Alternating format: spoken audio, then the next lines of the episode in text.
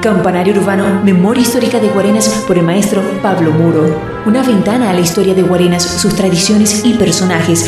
Visite nuestro sitio campanariourbano.com, síguenos en redes sociales y suscríbete a nuestro canal de YouTube. La Semana Santa inicia rememorando a Jesús montado sobre un asno, mientras iba desde Becfagé hacia Jerusalén, en donde la multitud lo recibía como el Mesías. Ya los pobladores se habían enterado del milagro. Jesús había resucitado a Lázaro en la ciudad de Betania.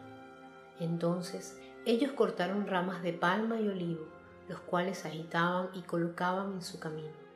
A su paso lo aclamaban, Hosana al Hijo de David, bendito el que viene en el nombre del Señor, Hosana en las alturas. El día de la Pascua judía, Jesús hizo su entrada triunfal a Jerusalén cumpliendo así lo anunciado en las profecías sobre la venida del Rey.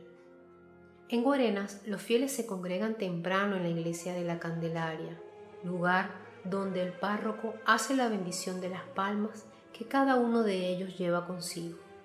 Desde ahí parte la procesión, llena de alegría y verdor, transitando por las calles Ayacucho, Comercio y Régulo Franquis, hasta llegar a la Catedral Nuestra Señora de Copacabana, donde el obispo celebrará la Eucaristía y la pasión de Cristo.